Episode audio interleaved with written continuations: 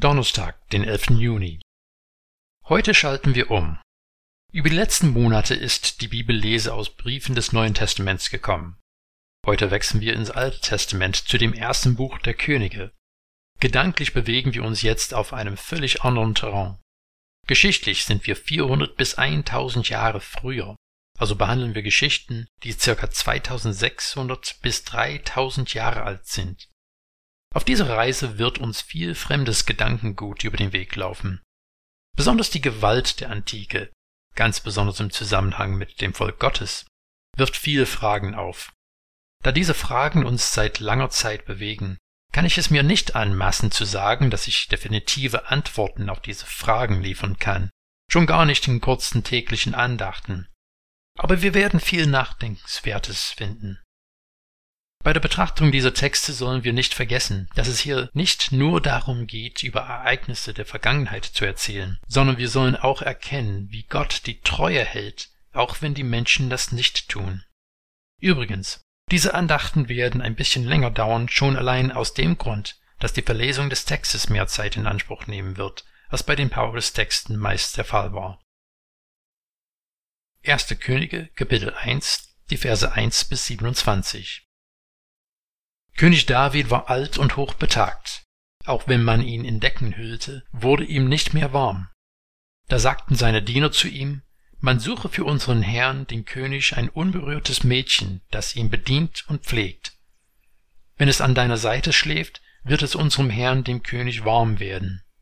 Man suchte nun im ganzen Land Israel nach einem schönen Mädchen, fand Abishag aus Schunem und brachte sie zum König. Das Mädchen war überaus schön. Sie pflegte den König und diente ihm, doch der König erkannte sie nicht. Adonia, der Sohn der Haggit, trat anmaßend auf und sagte, ich werde König sein. Er beschaffte sich Wagen und Besatzung, dazu sowie fünfzig Mann, die vor ihm herliefen.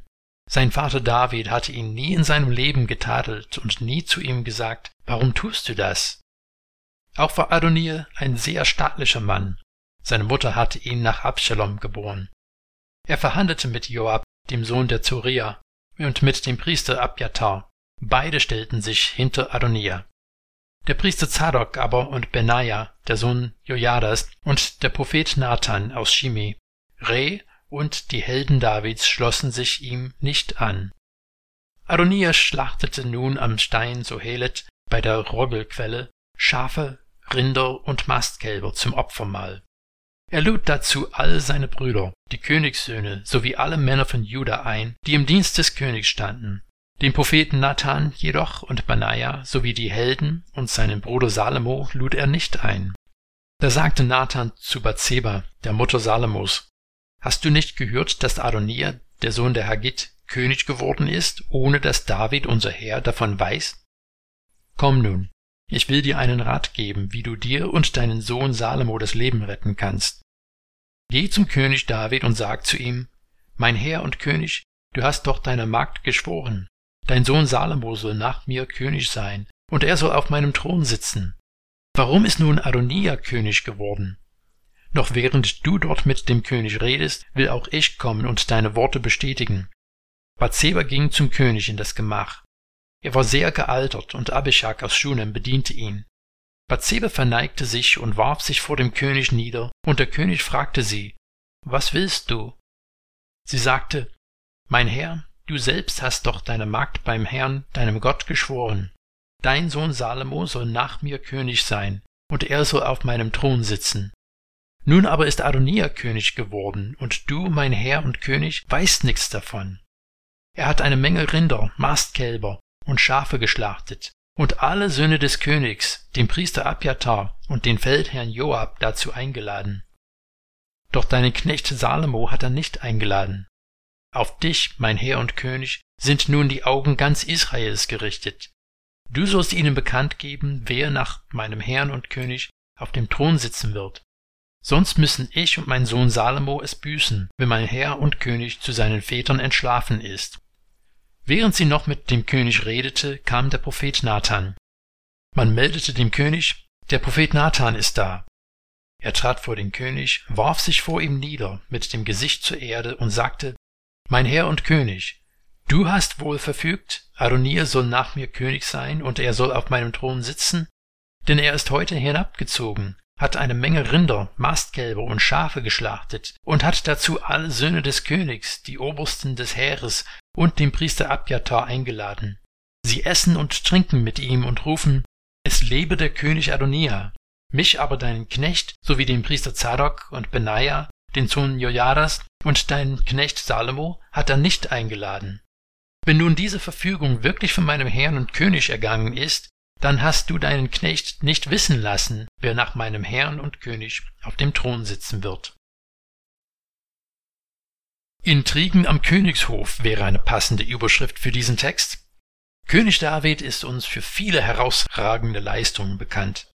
Gott hat ihn als König für das Volk Israel gewählt, obwohl er der jüngste von sieben Brüdern war. Er hat den Riesen Goliath besiegt, weil er an den Beistand Gottes geglaubt hat. Er wurde zu dem größten Kriegshelden in der Geschichte Israels. Er hat auch viele Psalmen geschrieben, nicht zuletzt der tiefbewegende Psalm 23. Aber die Bibel macht auch keinen Hehl daraus, dass David alles andere als vollkommen war. Sein Ehebruch mit Bathseba war ein sehr dunkles Kapitel in seinem Leben. Was aber auch von den biblischen Texten deutlich wird, ist, dass er ein schlechter Vater war. Er hatte viele Kinder von vielen Frauen. Das war nicht ungewöhnlich für einen König in der Zeit, aber im zweiten Samuel lesen wir davon, wie sein Sohn Amnon seine Halbschwester Tamar vergewaltigt hat. David hat nichts getan. Absalom, der volle Bruder von Tamar, hat seinen Halbbruder Amnon dafür getötet. David unternahm nichts.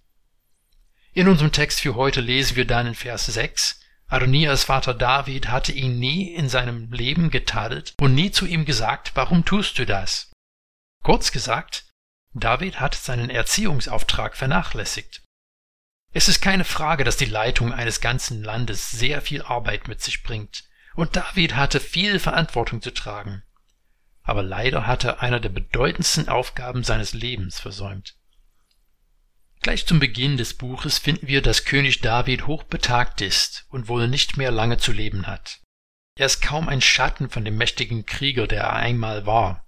Sein Körper schafft es nicht mehr, seine Temperatur zu regulieren, und es wird nach einem jungen Mädchen gesucht, das ihm als lebende Wärmeflasche dienen soll. Das allein wirft Fragen auf angesichts der Tatsache, dass David mehrere Frauen und Nebenfrauen schon hat. Warum haben sie ihrem alternden Ehemann diesen Dienst nicht erwiesen? Übrigens, die Aussage in Vers 4, dass der König erkannte Abishag nicht, ist keine Aussage über seine Sehstärke, sondern noch ein Hinweis, dass dieser einst starken Mann kaum noch lebt. Adonia war vermutlich der älteste der noch lebenden Söhne Davids und wollte auf dieser Grundlage einen besonderen Anspruch auf die Nachfolge seines Vaters erheben. Da David kaum noch lebte, erschien es ihm die richtige Zeit, nach dem Thron zu greifen. Er war ganz schlau, indem er einflussreiche Leute auf seine Seite gezogen hat. Nathan, der alte Prophet, der David einst zur Rede gestellt hat wegen seines Ehebruchs mit Bathseba, und Bathseba, die Mutter Salomos, haben aber den direkten Weg gewählt. Sie gingen zu David und haben Unmut über Adonias Verhalten geweckt. Was wir in diesem Text finden, ist nicht nur die Geschichte von einem klapprigen alten König und die Machtintrigen um seine Nachfolge. Wir sollen nicht übersehen, dass der König, der anderswo als ein Mann nach dem Herzen Gottes beschrieben wird, nicht nach Gottes Willen für seine Nachfolger fragt. Die Priester, die sich auf die Seite Adonias schlagen, gehen nicht zu der Bundeslade und fragen Gott, wer auf den Thron Davids folgen soll. Und selbst der verdiente Prophet Nathan wirft sich nicht auf den Boden in der Gegenwart Jahwes, um nach einer Offenbarung des Herrn zu bitten. Durch dieses Buch werden wir viele Höhen und Tiefen miterleben, aber immer mehr werden wir sehen, wie das Volk ihren eigenen Weg gegangen ist, und immer weniger hören wir von Leitern des Volkes, die Gott suchen. Es gibt einen Spruch, wer nicht von der Geschichte lernt, ist verdammt, sie zu wiederholen. Suchen wir Gottes Willen für die großen und kleinen Entscheidungen unseres Lebens? Fragen wir nach seinem Willen, bevor wir in die nächste Herausforderung vorpreschen? Es ist viel, was wir von der Geschichte Israels lernen können.